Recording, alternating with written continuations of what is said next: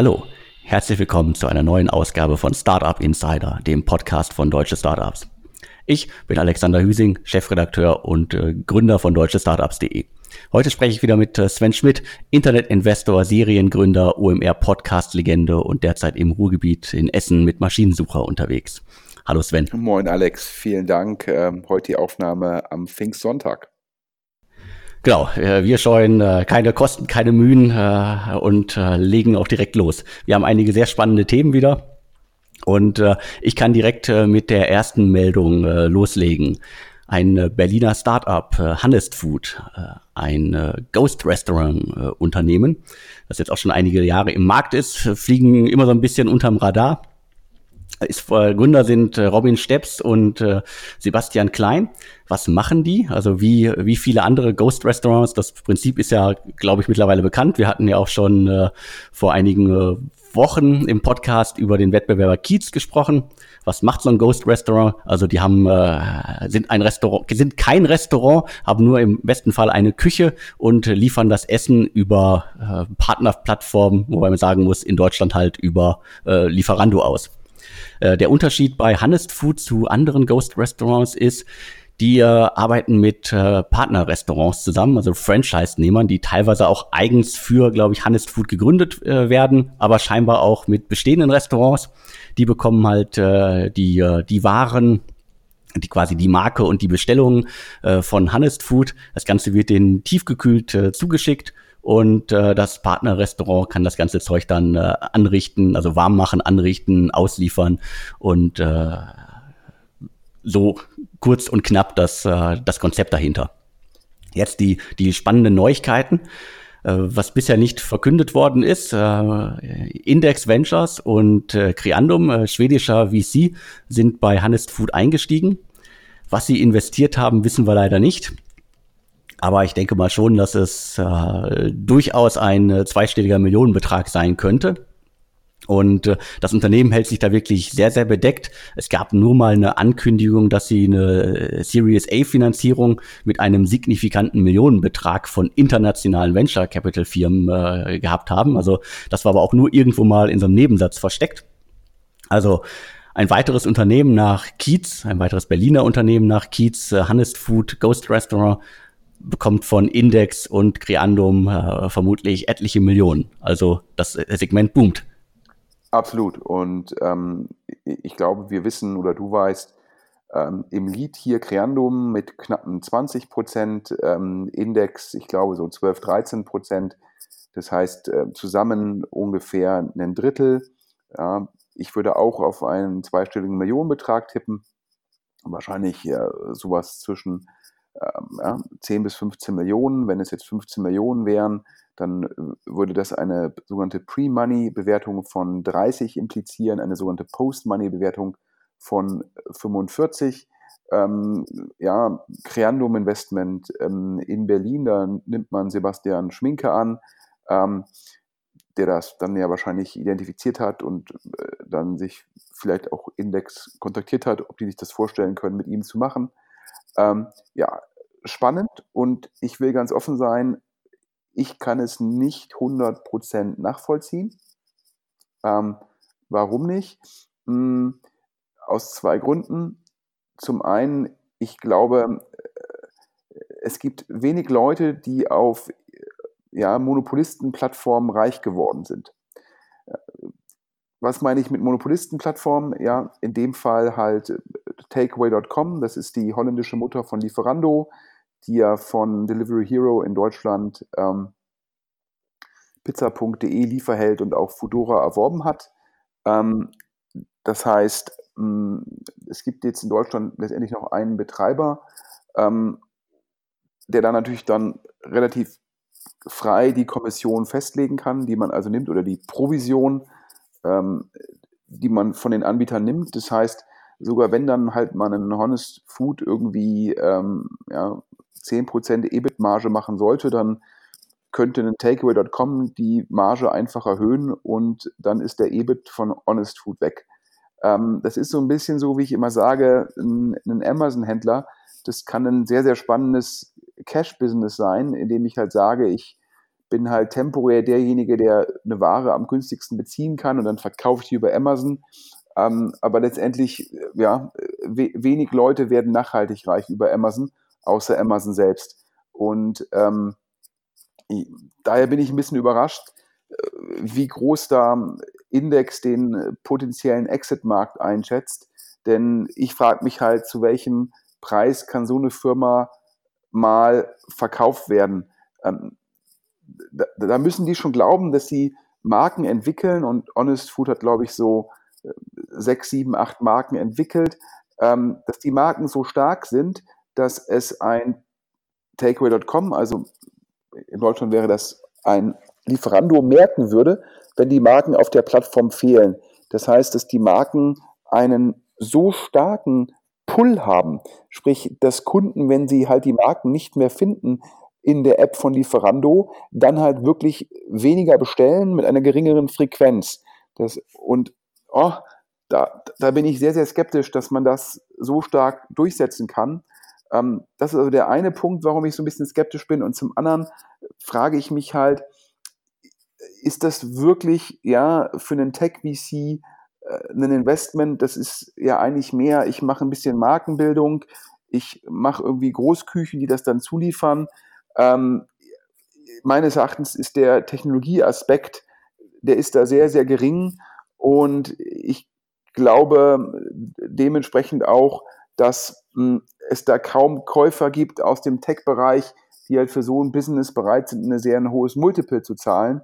Und ähm, das führt mich zum Glauben, dass es eigentlich dann zum Schluss potenziell ein EBTA-Multiple-Exit ist und gegeben, dass der EBTA dann sehr stark vom guten Willen von Takeaway.com abhängt.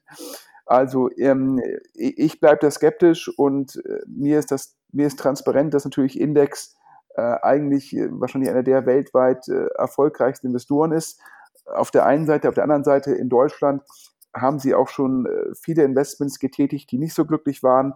Äh, schauen wir mal, in, in welche Schublade Honest Food reinfällt. Ja, ich bin da auch sehr gespannt. Also ich hatte vor äh, einiger Zeit ja mal mit dem äh, Kiez-Gründer äh, länger darüber gesprochen. Die haben ja von Project A und von einigen anderen Investoren äh, richtig viel Geld schon bekommen. Und er hatte versucht, das Ganze so zu erklären, dass halt auch, ja klar, sie sind abhängig äh, von in Deutschland jetzt von, äh, von einem Anbieter aber dieser Anbieter sei halt auch äh, drauf erpicht, halt äh, hippe, stylische Marken zu haben oder halt irgendwie Trendthemen. Also ich glaube, so Honest Food und äh, Kiez, äh, die müssen sich halt ständig drehen, ständig wandeln. Die werden ihre Marken halt auch äh, schnell aufbauen, schnell wieder verschwinden lassen. Kommt irgendein Trend aus, sei es irgendwie Burger oder jetzt halt Beyond Meat äh, Burger, also und oder vegetarische Sachen, dann müssen die halt da eine Marke aufbauen, was halt schon schwer genug ist und die dann auch irgendwie ganz schnell über halt äh, einen Partner halt bekannt machen. Und da sehen sie halt ihre Chance. Ja, ja schauen wir mal. Ja, aber ehrlich gesagt, das meines Erachtens noch ein Gegenargument. Ich glaube, das, weil wenn du dann immer neue Marken entwickeln musst, heißt es ja nur, dass deine bestehenden Marken nicht nachhaltig sind. Ähm, aber ähm, ja, ähm, schauen wir mal, ich, ich bleibe hier skeptisch. Ich war ja auch schon im letzten Post Podcast äh, zu Ghost Restaurants sehr skeptisch. Ähm, weiter geht's. Ähm, nächstes Thema, ähm, ein Thema, äh, ja, wo ich mich zumindest mit dem Geschäftsmodell sehr gut auskenne, ähm, mit dem Segment natürlich in der Zwischenzeit auch ein bisschen, denn über Luxusuhren haben wir schon in diesem Podcast gesprochen, im DS-Podcast, aber ich habe auch schon im OMR-Podcast über Luxusuhren gesprochen. Ähm, Chrono 24, ähm, wir hatten ja schon öfter mal über Chronex gesprochen. Chrono 24, das ist ähm, letztendlich ein aktuell ein Listing-Modell, ähm, wo Händler von gebrauchten Luxusuhren ähm, ihr Inventar äh, platzieren, um dort dann ähm, Leads zu generieren, um dann halt die gebrauchten Luxusuhren an Endkunden zu verkaufen. Ähm, Chrono 24 maßgeblich angetrieben von Tim Strack, hätte das damals, glaube ich, ähm, initial hatte er eine Agentur, äh, das war damals ein, das Projekt einer Agentur, hat der Agentur das sozusagen abgekauft, hat dann, glaube ich, noch in dem Segment ähm, weitere Anbieter übernommen. Und jetzt ist, glaube ich, Kono24 der globale Marktführer ähm, in dem Bereich. Ich glaube, äh, eBay als horizontaler Anbieter ist wahrscheinlich der, äh, der größte Konkurrent. Ähm, sehr viel Traffic, auch ganz spannend. ähm, wie Hörer vom DX-Podcast letzte Woche ähm, schon feststellen konnten, ähm, ich lese immer sehr gerne die Blogposts von Johannes Beuys, dem Gründer und Geschäftsführer von Sistrix. Ähm, es gab am Montag, also vor sechs Tagen, gab es ein sogenanntes Google Core Update. Ähm, da hat der Johannes Beuys eine Analyse zu veröffentlicht und äh, der kann man entnehmen, dass Chrono 24 da im Rahmen des Core Updates ähm, Sichtbarkeit gewonnen hat. Das ist natürlich top, weil normalerweise sind die, ist der Traffic in dem Segment sehr teuer zu akquirieren, also sehr hohe Klickpreise. Und äh, wenn du als Marktplatz dann von Google im Endeffekt äh, mehr Traffic bekommst, äh, umso besser, insbesondere weil, glaube ich, Chrono24 relativ sticky ist. Das heißt, wenn du einmal als, als Kunde Chrono24 kennenlernst, da surfst, dann gehst du, da, gehst du das nächste Mal wieder direkt dahin. Ähm, also alles sehr spannend. Wie verdient Chrono24 Geld? Ähm, zum einen zahlen die Händler Listinggebühren, zum anderen zahlen die Händler ähm, auch im Endeffekt eine Provision, wenn ein Verkauf äh, der Plattform zugeordnet werden kann. Ähm, also im Endeffekt ein Listing-Modell, was so ein bisschen um Marktplatzbepreisung erweitert worden ist.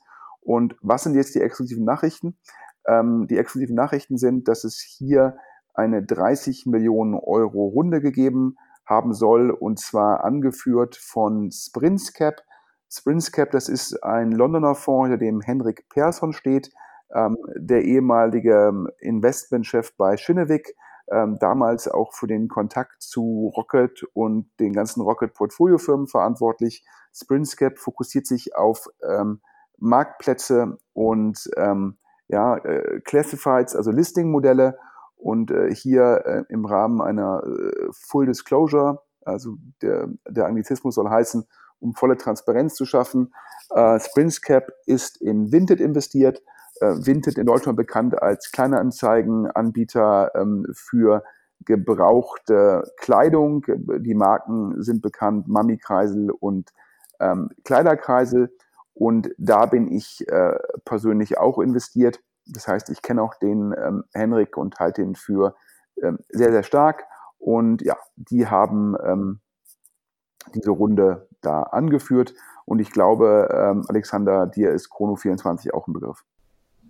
Klar, auf jeden Fall. Also äh, ich kann das ja noch mal kurz zusammenfassen. Also ich glaube 2003 gegründet. Du hattest ja gesagt, äh, eine Agentur und äh, ein, ein, ein Gründer sozusagen, sage ich jetzt mal, der das damals angeschoben hat. Und 2010 haben dann hier Dirk Schwarz und Tim Stracke das Ganze übernommen und da die, die das Kommando übernommen.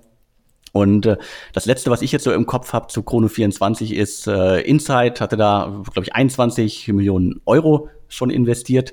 Unternehmen aus Karlsruhe, das äh, solche Summen einsammelt, gibt's auch wenige. Und äh, ich hatte das, glaube ich, ja schon mal beim, äh, beim letzten Mal, als wir über Chronext gesprochen haben, gesagt. Also ich finde ich finde die unterschiedlichen Anbieter im, im Luxus- oder im Uhrensegment sehr spannend. Also hier Chrono24, äh, im Grunde ein, äh, ein Kleinanzeigenmodell. Dann haben wir mit Chronext im Grunde eine Art Versuch, ein digitaler Händler zu sein. Und in Berlin gibt's dann noch äh, Watchmaster, die ein sehr spannendes Modell fahren, weil sie im Grunde so eine Art Verkaufsservice sind und äh, die Uhren nicht ankaufen müssen, sondern die in Kommission entgegennehmen und äh, somit halt relativ wenig Geld in die Hand nehmen müssen und versuchen, Uhren halt äh, schnell wieder weiter zu verkaufen.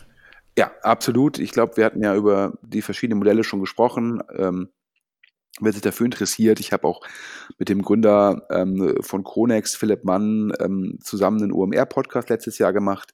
Vielleicht kann der Alexander äh, den verlinken, wo wir auch über die verschiedenen Nuancen des, der Modelle gesprochen haben. Ähm, ich persönlich natürlich äh, Maschinensucher als Modell natürlich sehr nah an Chrono 24 dran. Da kann dann der äh, geneigte Hörer schon drauf tippen, welches Modell ich am spannendsten finde. Aber es ist natürlich eine sehr subjektive Einschätzung, wenn man das gleiche Modell in einem anderen Marktsegment verfolgt.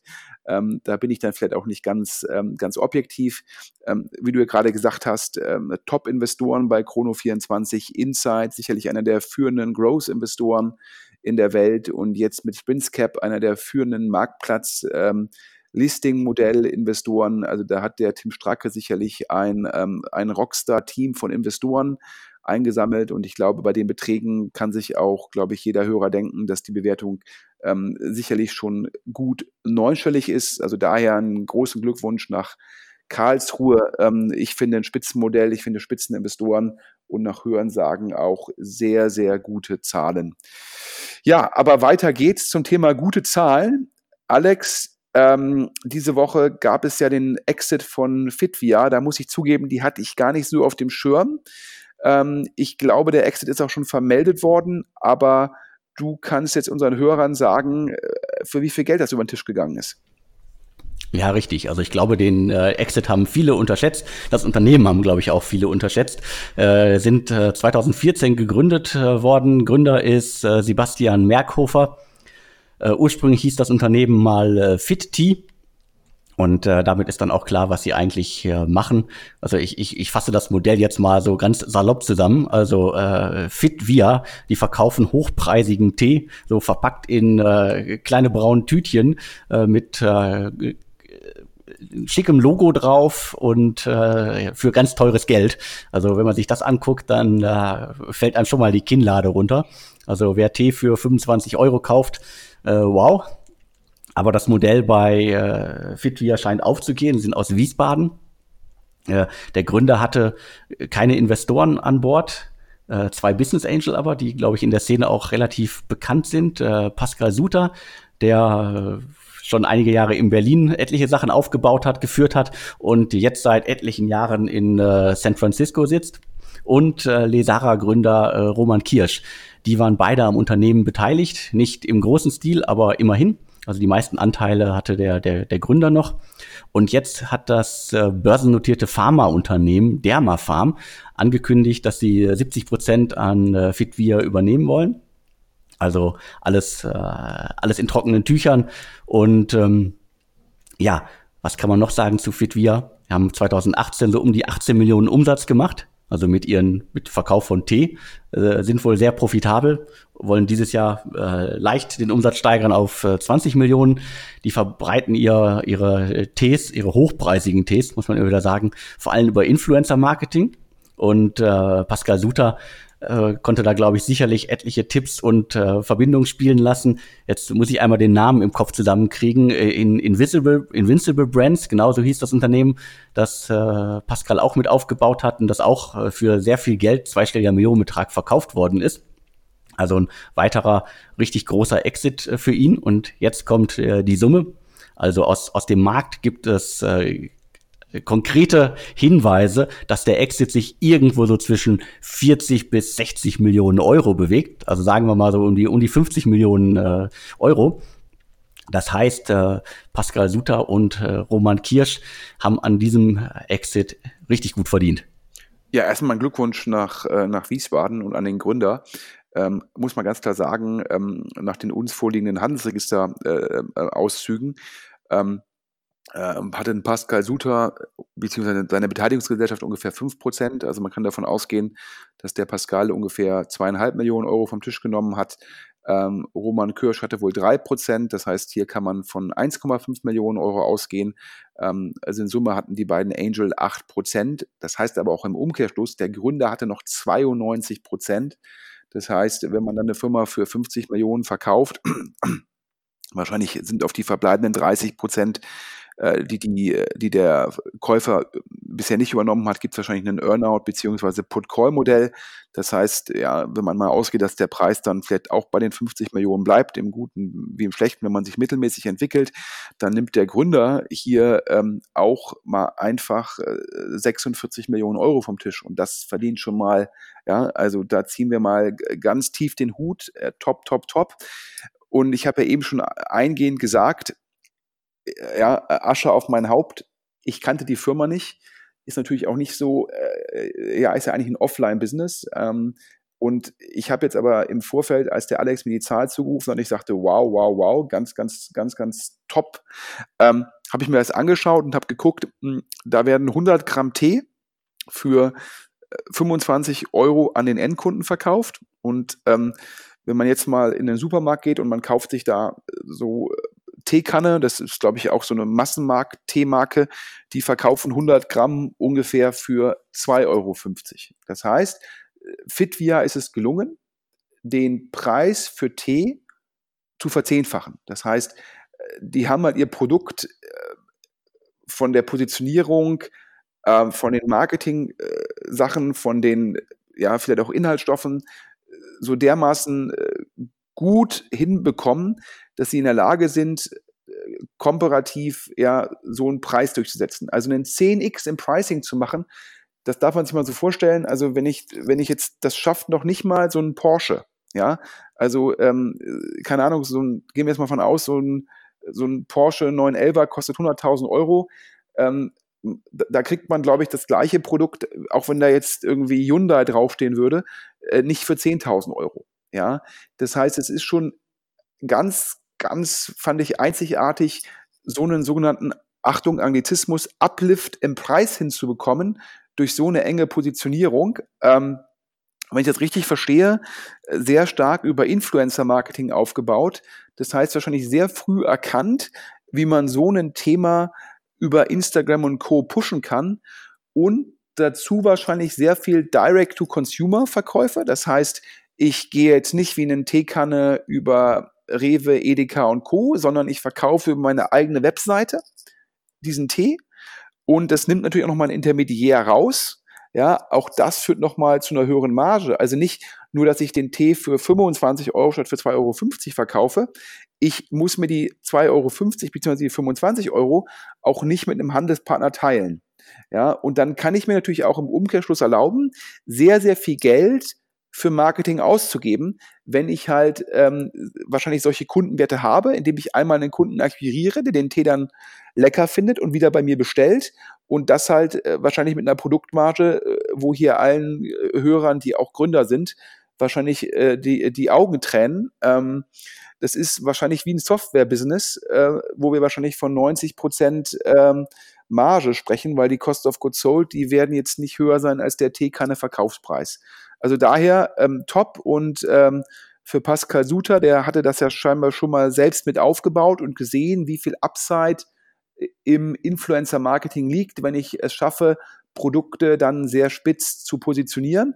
Ja, und äh, Roman Kirsch, ähm, ja, Lesara hat zwar nicht geklappt, ähm, aber es gibt ja auch in Berlin immer böse Zungen, die gesagt haben, ja, Lesara an der Wand und äh, viele Mitarbeiter in Job los.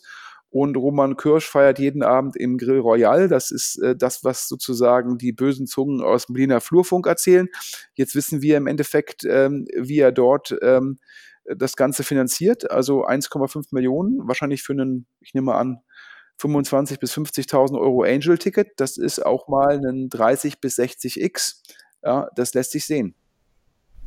Definitiv. Ich würde jetzt einmal noch äh, kurz dagegen halten, dass ich hoffe, dass bei Fitvia nicht äh, genau die gleichen Inhaltsstoffe drin sind wie bei Teekanne. Und ich glaube, das darf man halt nicht unterschätzen, wie viele Leute da draußen es gibt, die halt, sagen wir, gerade bei den großen Handelsmarken, da sind die äh, Teesorten und gerade halt, sagen wir, auch die, die losen Teesorten, die sind durchaus immer noch mit, äh, sagen wir, Konservierungsstoffen, Aromen und so weiter äh, zugepflastert und ähm, Hoffentlich ist bei äh, Fitvia das alles irgendwo, sagen wir jetzt mal, ketzerisch äh, Bio äh, und sonst was und einfach äh, gesünder. Und äh, schon bei meinem Müsli hat man ja gesehen, also wenn man irgendwie äh, es, es schafft, halt eine, eine Marke aufzubauen und äh, gute Inhaltsstoffe hat, dann äh, kann man da durchaus auch ordentliche Preise für die, für die Waren nehmen. Zu meiner Verteidigung muss ich sagen, ich habe gesagt, wenn man für 25 Euro verkauft und man hat die Cost of Goods Sold die dem Teekanne Endkundenpreis entsprechen, also 2,50 Euro, dann hätte man 90% Marge.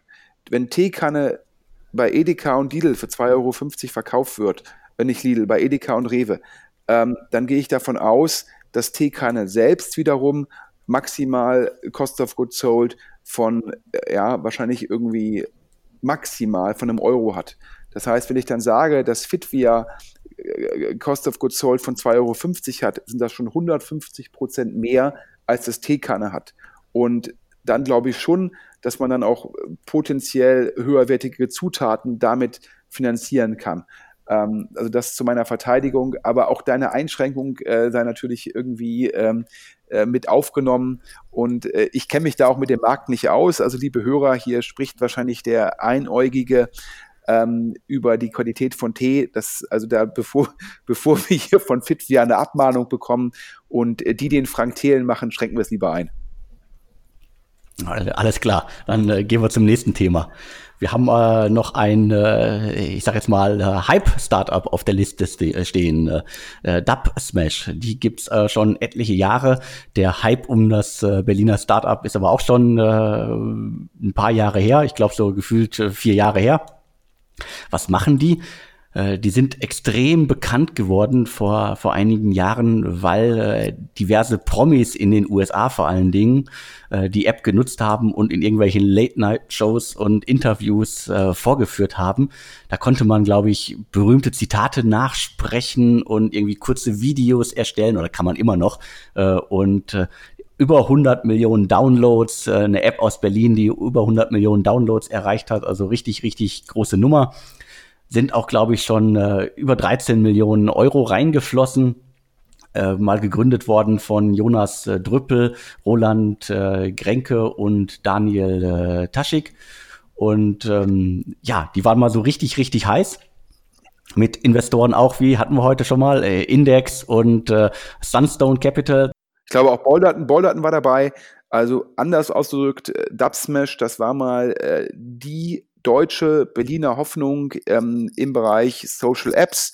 Ähm, das war dieses Lip-Syncing, ähm, also sprich, äh, man hat äh, seinen Mund bewegt zu einem äh, entweder Zitat von einem Prominenten oder einem Musikausschnitt, also sprich, es war immer der Original-Content und man war es selbst und hat den Mund dazu bewegt.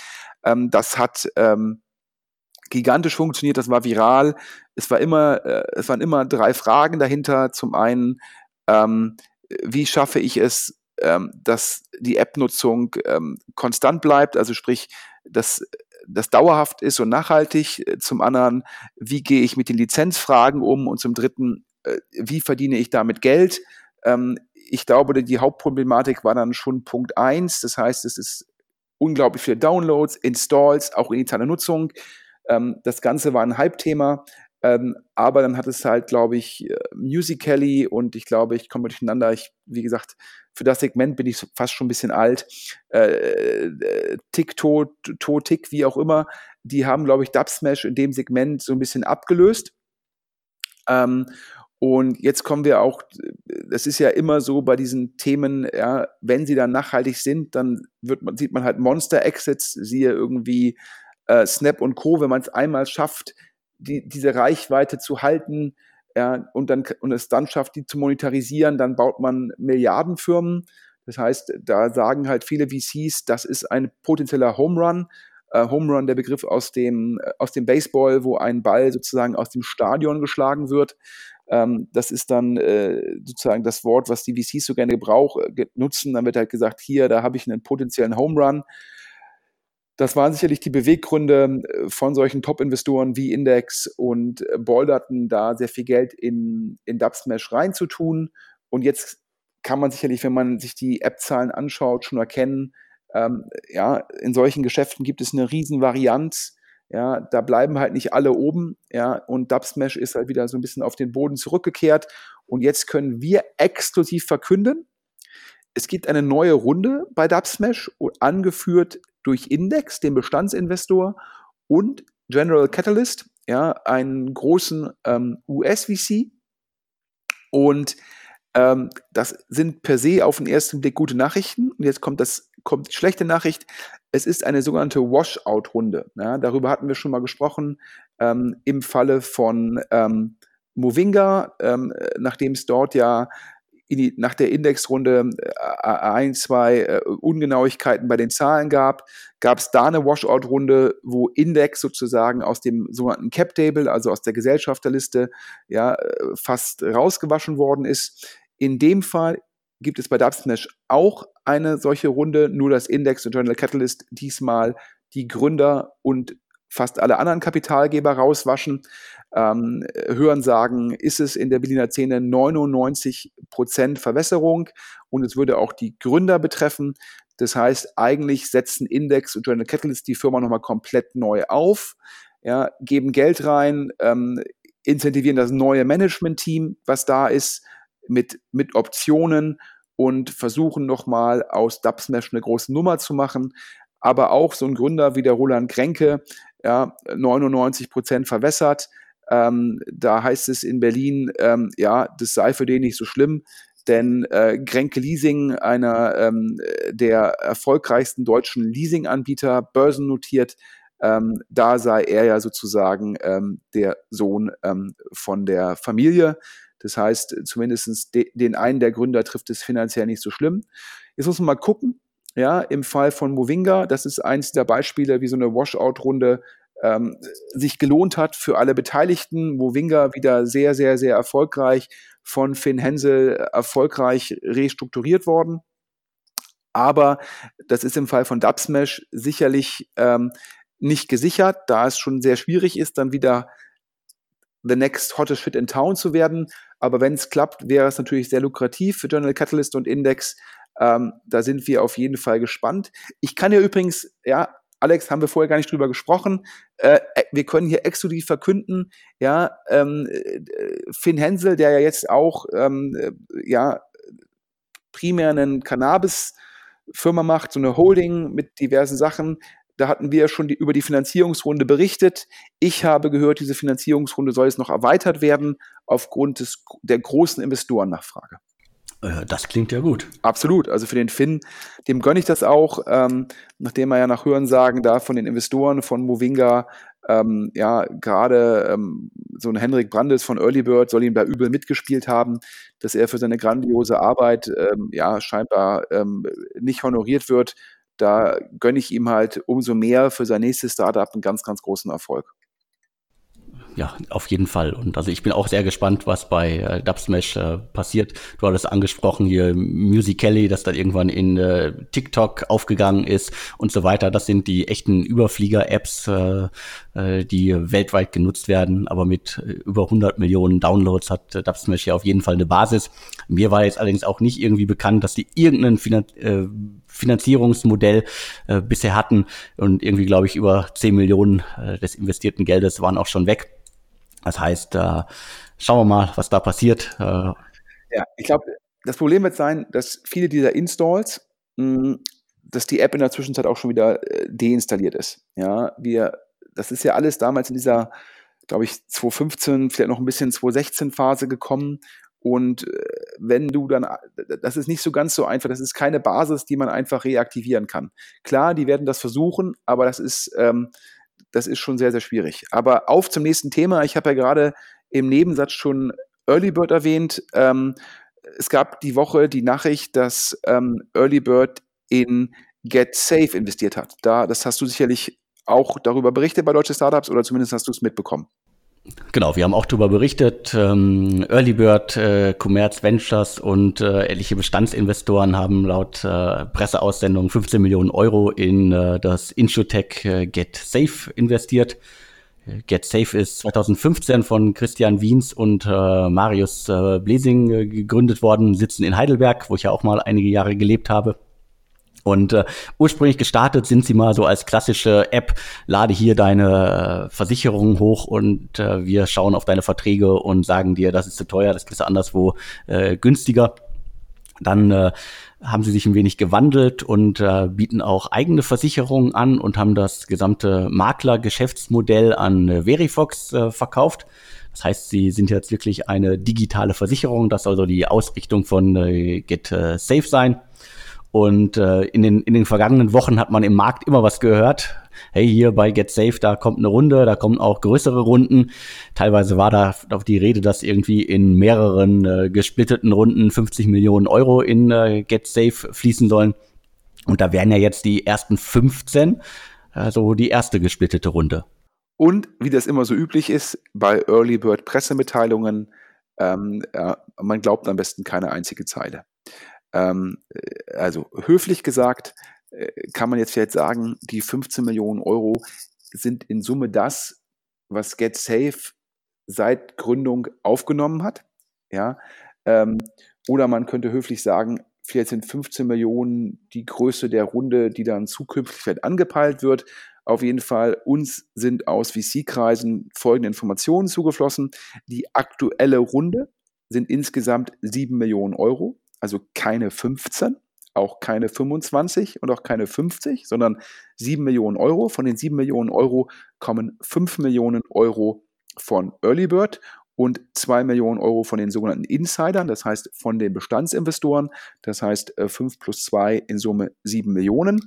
Ähm, das ist weit unter den Erwartungen, als GetSafe sozusagen zu Jahresanfang die Runde bei VCs gepitcht hat.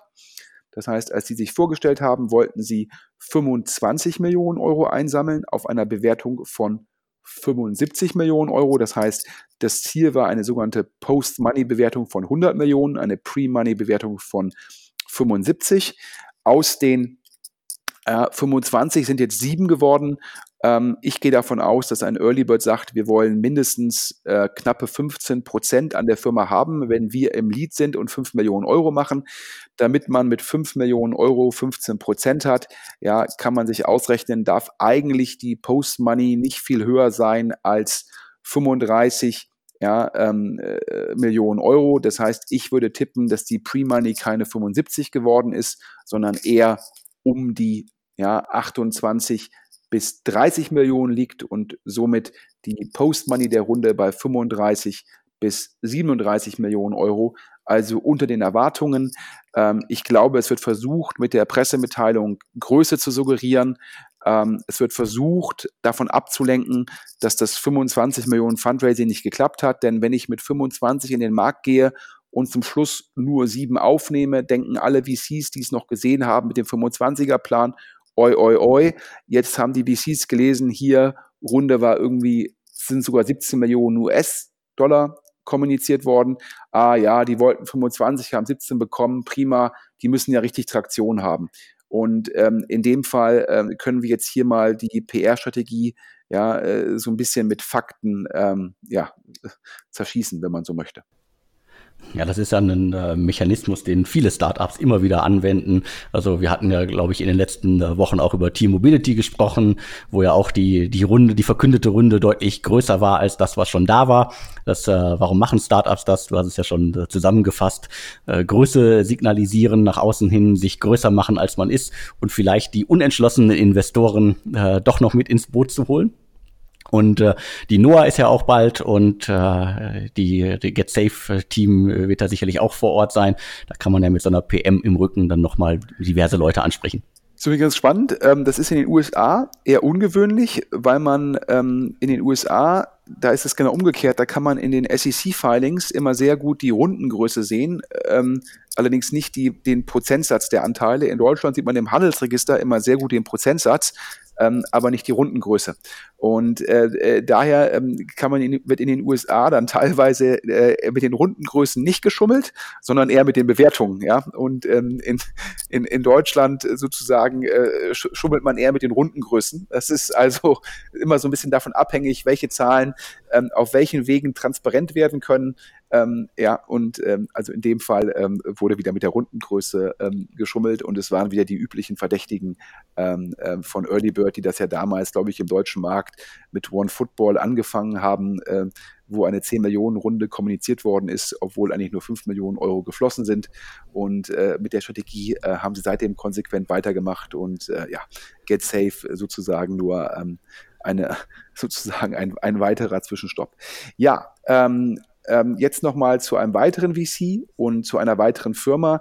Die Firma heißt Mapify und der VC heißt Lakestar. Lakestar allen bekannt. Mapify, Alex, du kennst sie auch. Genau, Mapify ist auch ein ziemlich gehyptes äh, Travel-Startup. Was machen die? Man kann sie so als äh, Reise-App, im schlimmsten Fall äh, als Social Travel Network bezeichnen ist 2016 von äh, drei, drei, nee, von mehreren Studenten, fünf sind glaube ich, äh, gegründet worden. Was machen die? Die verbinden im Grunde Reisende auf der ganzen Welt. Also irgendwie vor äh, sechs, sieben Jahren wäre das irgendwie, äh, was macht ihr da? Furchtbar. Es gibt doch äh, StudiVZ und äh, Facebook. Mittlerweile scheint es da wieder einen Markt zu geben und äh, die haben auch schon äh, einige Investoren, Business Angel gewonnen und ich glaube auch äh, Maya Dumont Venture ist da drin, die ja auch auf das Thema Reisen spezialisiert sind. Und äh, die haben also so richtig viel, äh, viel gute Presse bekommen, auch viel gute Presse für das Produkt und für die Umsetzung bekommen. Und äh, ich bin, äh, ich war immer gespannt, so ob das wirklich funktionieren kann, weil dieses Thema war für mich auch gefühlt durch, aber im Travel-Segment passiert halt noch so viel. Warum nicht auch noch eine Art äh, Reise-Inspirationen-Netzwerk? Und äh, Sie haben wohl mit vielen Investoren gesprochen und äh, Lakestar schien oder scheint zumindest interessiert gewesen zu sein, äh, da zu investieren. Ja, Sie haben mit vielen Investoren gesprochen. Äh, die meisten Investoren haben das gesagt, was du auch gerade gesagt hast, Alex, nämlich äh, Reiseinspiration. Ähm, daran glauben wir nicht. Wo ist die Monetarisierung? Ähm, äh, es gibt zum, auf der einen Seite, es gibt äh, TripAdvisor, ähm, die bei den Wertungen vorne sind. Ähm, und äh, da haben die meisten gesagt, äh, das ist dann weder Fisch noch Fleisch. Ähm, äh, so ein Reiseinspirationsanbieter ist dann zu weit von der Transaktion entfernt und hat dann doch irgendwie auch nicht die ausreichende Kundenbindung komparativ zum TripAdvisor. Das heißt, das wollten sie nicht machen. Ähm, aber ähm, Lakestar hat scheinbar Interesse und eigentlich müsste ein VC der Größe von Lakestar eigentlich sagen, ich glaube ans Team, ich glaube ans Modell, ich habe die sogenannte Überzeugung, der Anglizismus ist immer, ich habe die Conviction, ich mache die Runde. Stattdessen, und das ist für einen führenden VC, der Lakestar sein möchte, sehr ungewöhnlich, hat man gesagt, ja, wir haben Interesse. Wir machen von den angepeilten drei Millionen 1,5 Millionen, aber auch nur, wenn ihr jemand anderes findet für die weiteren 1,5 Millionen Euro. Das kenne ich eigentlich immer nur von kleineren VCs, die sagen, ja, drei Millionen in der ersten Runde zu machen, das ist für mich ein bisschen viel. Ich, dann muss ich ganz viele Reserven bilden, das geht nicht. Und ich möchte noch einen Investor haben, der ähm, sozusagen die Last, mit dem ich die Last teile. Aber bei größeren VCs wie Lakestar sehr ungewöhnlich, dass äh, man da sagt, dann muss das Team nochmal 1,5 Millionen finden. Das kann meines Erachtens drei Gründe haben. A, die Überzeugung von Lakestar ist nicht ausreichend. B, Lakestar möchte prüfen, ob das Team im Fundraising gut ist, was ja auch wichtig ist für Folgerunden. Oder drittens, ja, es kann auch sein, dass hier ähm, sozusagen das Commitment initial nicht von Klaus Hommels kommt. Klaus Hommels, das ist der globale Mega-Angel, der mit Lakestar jetzt einen klassischen VC aufbaut oder aufgebaut hat ähm, wo es immer heißt, ja, äh, gibt zwar auch andere Partner bei Lakestar, aber Lakestar, das ist die Firma von Klaus Hommels.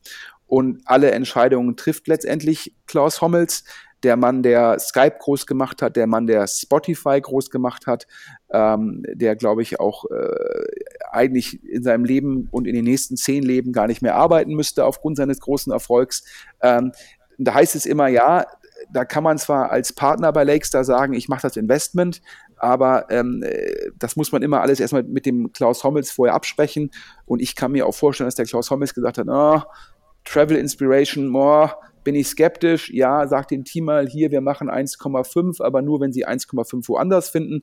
Das heißt, Klaus Hommels prüft damit ab, wie groß das Marktinteresse ist, um somit die Meinung ja, seines Mitarbeiters validieren zu lassen. Ja, äh, das sind die drei Möglichkeiten. Auf jeden Fall eigentlich ungewöhnlich, aber Lakestar, das ist auch komparativ halt äh, gegenüber einem Index oder Excel äh, aufgrund des Zuschnitts auf diesen Mega Angel Klaus Hommels ähm, eher ungewöhnlich. Und das merkt man auch daran, äh, die raisen ja aktuell zwei Fonds, Lakestar, einen 250 Millionen sogenannten Early Stage Fonds und einen 450 Millionen großen Later Stage Fonds.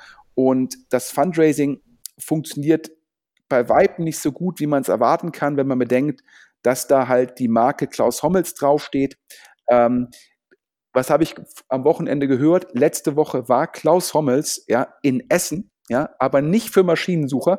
Da war ich ja persönlich schon sehr enttäuscht, sondern er war bei einem Dinner der Schweizer Privatbank Pictet. Ich hoffe, ich spreche das richtig aus die, diese Privatbank richtet sich primär an, ja, an reiche Privatpersonen, deren Vermögen man verwaltet. Ähm, ist, glaube ich, auch zumindest war oder ist DLD-Sponsor. Nach Hörensagen auch eine ehemalige Mitarbeiterin von, von Pictet arbeitet jetzt für Lakestar. Das heißt, da gibt es Beziehungen zwischen den beiden Firmen. Auf jeden Fall, Klaus Hommels hat also bei diesem Dinner, wo Pictet versucht, ja, ich sage es mal platt, reiche Mittelständler als Kunden zu gewinnen. Da hat Klaus Hommels in Essen gesprochen. Und da habe ich schon gesagt, äh, bevor ich äh, vor dem Dinner, ich hatte vor dem Dinner davon erfahren, habe ich schon gesagt, ja, so ein Klaus Hommels, ja, der macht das ja nicht freiwillig, sondern der wird versuchen, dort Fundraising zu machen für seine Fonds. Und ja, so war es auch. Klaus Hommels hat versucht, ähm, im Endeffekt Mittelständler als Geldgeber für seine Fonds zu gewinnen. Ähm, und da habe ich mit einem anderen VC gesprochen und gesagt, wow, Klaus Hommels, ja, in Essen, Deutschland, um dort Geld einzusammeln. warum sammelt er denn kein Geld ein von den üblichen Verdächtigen, Versicherungen, äh, Pensionfonds, Family Offices? Und da hat der VC zu mir gesagt, er hätte gehört, der 2015er Fonds von Lakestar, der hätte kaum Rendite, die Performance sei nicht gut, ja, trotz Klaus Hommels. Klaus Hommels sei halt ein mega Angel, ja, vielleicht einer der erfolgreichsten Angels der Welt, ja, auf der äh, Forbes Midas Liste, aber es sei die Frage, ob im Endeffekt sozusagen ein Mann halt einen Fonds ausmachen könne und darauf führe er halt diese nicht so optimale Performance zurück und diese Performance und der Zuschnitt der Firma nur auf Klaus Hommels, das falle Klaus Hommels jetzt beim Fundraising auf die Füße und daher müsste er jetzt auch mit reichen Mittelständlern sprechen. Dieser VC hat die reichen Mittelständler ja wieder als äh, dummes Geld bezeichnet und ähm, hat gesagt, ja, also sie hätten es nicht nötig, mit solchen Leuten zu sprechen. Ähm, sie würden das Geld halt von den professionellen Investoren bekommen und es sei ein Zeichen, dass Klaus Hommels jetzt die Ochsentour mache mit Pictet ja, ähm, durch deutsche Städte ziehe. Ja, bei Klaus Hommels fällt es ja immer extrem auf. Also wenn er Interviews gibt, wenn er irgendwo äh, spricht äh, und so weiter, dann äh, kann man sich sicher sein, äh, dass er auf äh, äh Kapitalsuche ist. Und das hat in letzter Zeit zugenommen. Und die, die Berichte über den Fonds, der noch immer nicht geschlossen sind, die ersten sind ja auch schon Ewigkeiten her. Das heißt, ich glaube, während äh, Christoph Mehr irgendwie still und leise und heimlich in Berlin zuletzt, glaube ich, wieder einen Fonds geschlossen hat, äh, braucht äh, Klaus Hommels gerade sehr lange. Und ja, du hast recht, also Lakestar ist auf jeden Fall äh, gefühlt 99,9 Prozent äh, Klaus Hommels. Und äh, ich glaube, wer da die Entscheidungen im Unternehmen trifft, ist klar. Ja, und es ist auch ganz klar, ähm, äh, das ist, äh, Klaus Hommels geht nicht äh, freiwillig mit deutschen Mittelständlern essen, um sich mit denen über die Digitalisierung auszutauschen. Ähm, äh, denn äh, Klaus, äh, Klaus Hommels äh, ist auf einer ganz anderen Umlaufbahn. Ähm, äh, wenn der sich also im Endeffekt äh, nach Essen zu einem Dinner bewegt, ähm, dann nur, weil er halt hofft, äh, dort wahrscheinlich irgendwie 20, 30 Millionen Kapital einzusammeln. Ansonsten wird er, ansonsten fliegt er lieber mit seinem Privatjet irgendwo hin und macht sich sonst einen schönen Abend. Also daher, ähm, das war für mich schon ein klares Zeichen und zeigt dir halt auch, äh, dass er jetzt die Ochsentour macht. Aber muss man auch ganz klar sagen, äh, ja, bewundern, wie viel Einsatz er da zeigt, weil, wie gesagt, nach Hörensagen, er hat so viel Geld verdient, er könnte die nächsten zehn Leben in Rente gehen. Ja, und das zeigt dir halt nochmal den Biss, dass er jetzt die Ochsentour macht, weil er halt diesen Fonds jetzt endlich zumachen möchte. Na, wir drücken ihm die Daumen, dass er ihn äh, schnell zubekommt und äh, danach dann fleißig in äh, deutsche Startups investiert. Und äh, ja, damit sind wir auch schon wieder durch für diese Woche. Ja, liebe Hörer, vielen Dank. Ich hoffe, ihr hört ihn fleißig jetzt am Pfingstsonntag und am Pfingstmontag, äh, wenn ihr vielleicht so ein bisschen Zeit dafür habt. Ähm, Nochmal die Bitte an alle Hörer, das sage ich jetzt als äh, äh, in Anführungsstrichen unabhängiger, ähm, deutsche Startups, der Alexander Hüsing, die machen meines Erachtens einen Top-Job. Äh, die Webseite ist kostenlos, dieser Podcast ist kostenlos, ja, aber man braucht Werbung, um das zu finanzieren. Ähm, denn äh, wenn ein Produkt kostenlos ist und es ist werbefrei, äh, dann äh, ist das äh, nicht finanziell nachhaltig. Also daher bitte, bitte, bitte meldet euch bei podcast.deutschestartups.de, wenn ihr Werbung schalten wollt. Ich glaube, der letzte Podcast von letzter Woche jetzt innerhalb von sechs Tagen über 6000 Hörer. Das heißt, man kann davon ausgehen, dass er über die Zeit auf 7.000 bis 8.000 Hörer läuft, mindestens. Glaube ich, unsere Reichweite steigt. Die Preise für die Podcasts äh, sind immer noch kalkuliert auf eine Reichweite von 3.000 bis 4.000. Also anders ausgedrückt, man bekommt das Doppelte von dem, für das man zahlt. Ähm, also wer auch immer eine sehr, sehr wohlhabende, gebildete Zielgruppe erreichen will, bitte die E-Mail an podcast.deutsche Und äh, ja, mit diesem Wort zum Sonntag entlassen wir euch äh, in den morgigen Feiertag. Ja, du hast alles gesagt. Äh, vielen Dank äh, für diese Woche und wir hören uns in der kommenden Ausgabe wieder. Bis dann. Tschüss. Und tschüss.